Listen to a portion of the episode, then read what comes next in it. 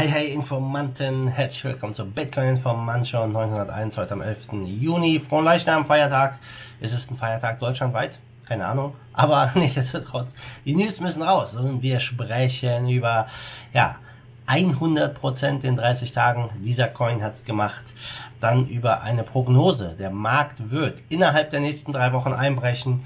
Und ein User, der hat, ja, 0,5 ETH versendet hat aber zweieinhalb Millionen Dollar an Gebühren ausgegeben. Und was steckt dahinter? Wir starten mit dem Preis und ja, was soll ich sagen? Der Preis äh, ist ein bisschen crazy, sage ich mal. Wir stehen jetzt aktuell bei 9.820, hatten gestern einen Spike bis knapp 10.000, sind dann sofort wieder runtergefallen und äh, ja, stehen immer noch unter den 10k, also sehr ungewöhnlich die Price Action gerade.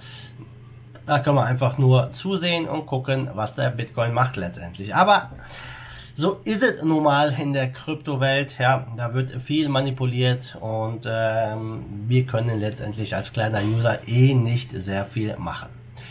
Ja, bevor wir starten mit dem ersten Thema, du weißt es, diese Woche haben wir einen Sponsor an Bord, die Bank aus Deutschland hier in der Kryptoszene, äh, Bitwala. Und äh, bietet äh, ja dir ein einfaches, äh, simples deutsches Konto kostenlos inklusive Master Debit Karte und einem Bitcoin und Ethereum Wallet. Und wenn du den Link in der Beschreibung nutzt, bekommst du 35 Euro in Bitcoin geschenkt, wenn du hier das kostenlose Konto eröffnest. Ich bin selbst schon, ja, viele Jahre Kunde bei Bitwala und mega zufrieden damit. Also funktioniert echt super hier Bitcoin zu kaufen, verkaufen, die Karte zu nutzen und vor allem ein kostenloses Konto. Wer will das nicht?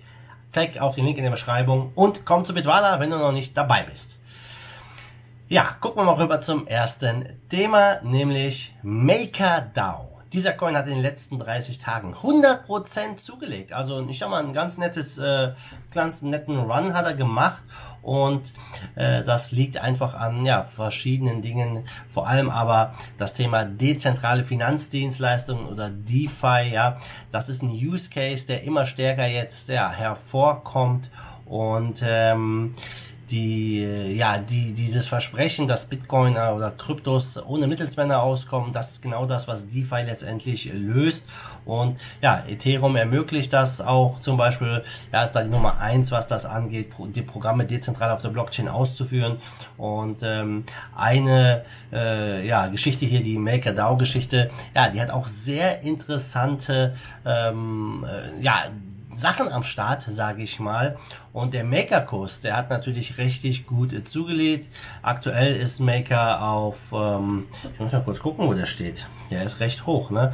Ein teurer Coin, es gibt ja nicht sehr viele Coins davon, ja. Der steht bei 677 Dollar, der Coin. Also nicht schlecht und wie gesagt, 100% zugelegt in den letzten 30 Tagen. Und ähm, also Stablecoins sind auch äh, ja hier eine tragende Säule von äh, dem Ganzen. Und äh, das Interessante ist halt der ja der Standard Stablecoin, der wird ja zum Beispiel bei Tether oder so, da sagt man immer, der ist hinterlegt mit irgendwelchen äh, realen, ich sag mal real in Anführungsstrichen, aber mit Fiat-Werten und mit anderen Werten in in der Welt.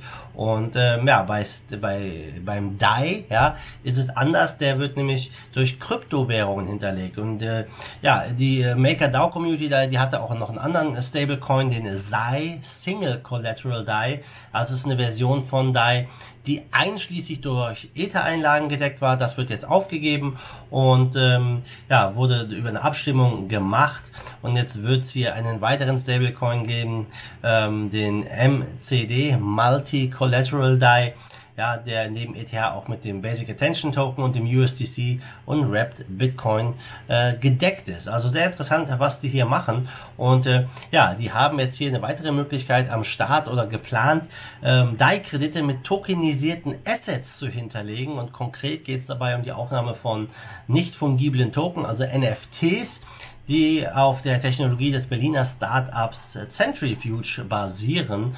Und dabei geht es zum einen um tokenisierte Rechnungen für den Güterverkehr. Console Freight Drop, ja, Zum anderen sollen fortan auch tokenisierte Tantiemen aus dem Musikstreaming als Sicherheitsrücklage für DAI eingesetzt werden. Also ziemlich interessante Dinge, die die hier machen. Ähm, dieser Vorschlag wurde schon am 8. Juni, also vor ein paar Tagen, durchgewunken und ist jetzt in der Mache. Und vielleicht, ja, ich sag mal, dieses äh, Ende der Abstimmung korreliert so ein bisschen auch mit der Kursrallye für Maker in den letzten Tagen. Und ähm, so eine Verdopplung in 30 Tagen. Ja, das macht Spaß. Ich selber halte keine Maker-Coins und ähm, vielleicht hat auch hier ein bisschen das Relisting auf äh, der Coinbase Pro Börse ein bisschen damit zu tun, wer weiß. Aber auf jeden Fall guckt euch das mal an, was MakerDAO so macht. Sehr interessante Projekte hier am Start. Gehen wir rüber zu einer Prognose von dem eToro CEO Joni Assia. Und er sagt, ja, die Kryptowährung Bitcoin entkoppelt sich immer mehr vom Aktienmarkt und erwartet aber in den kommenden drei Wochen einen Markteinbruch und eine Herausforderung natürlich für den Bitcoin.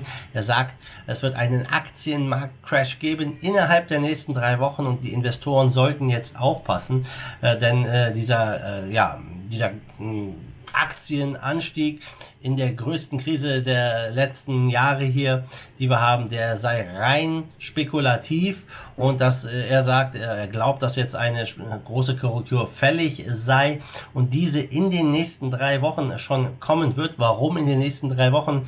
Keine Ahnung. Ja, wenn wir uns die letzten Wochen am Aktienmarkt angucken, ja, trotz Corona-Krise, Maßnahmen, Massenprotesten, die Aktien gehen weiter hoch ähm, und auch Bitcoin hat sich so ein bisschen abgekoppelt, aber das wird sich dann zeigen. Sollte der Aktienmarkt eincrashen, ob Bitcoin äh, ja hier dagegen halten kann oder nicht.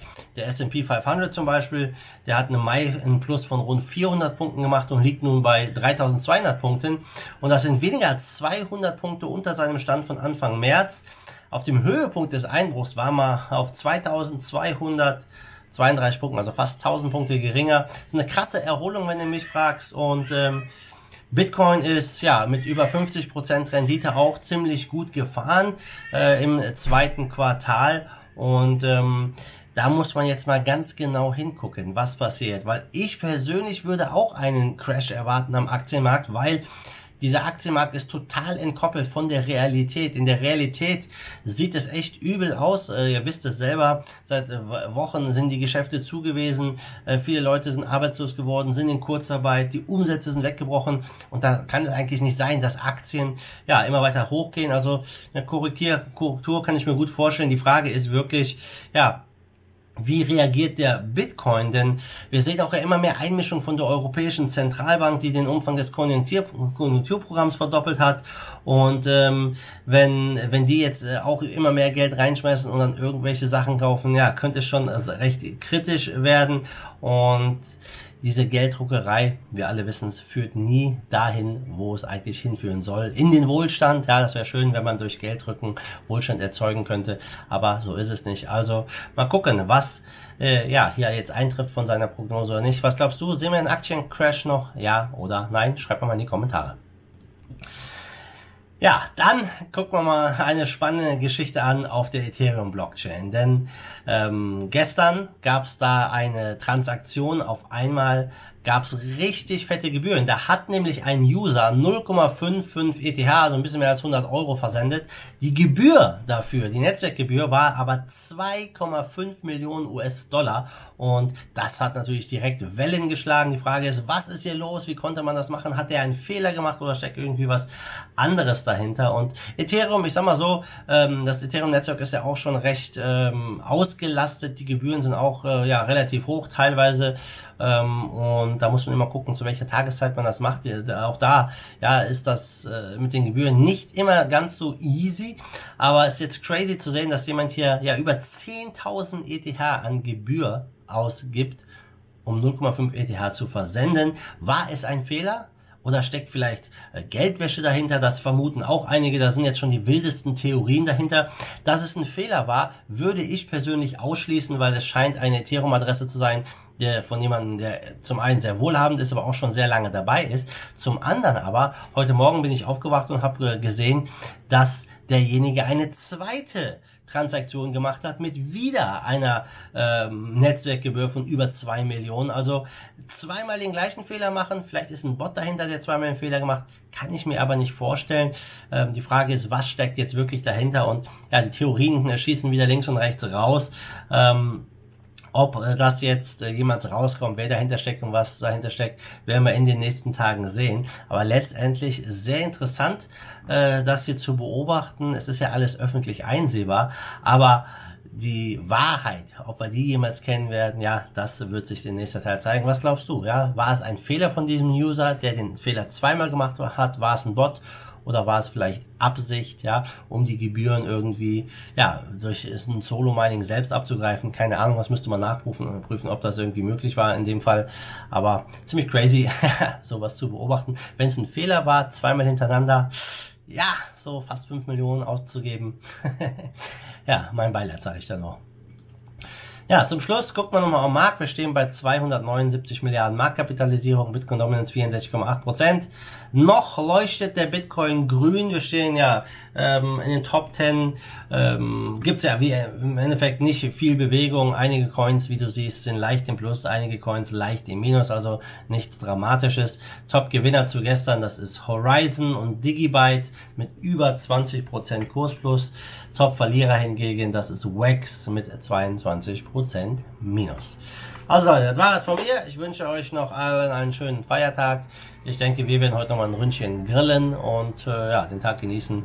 Also, wir sehen uns dann morgen wieder. Bis dahin, wie immer, madet gut, schwenkt den Hut. Let's fight the force of evil in Bitcoin and cryptocurrency we trust. Bam!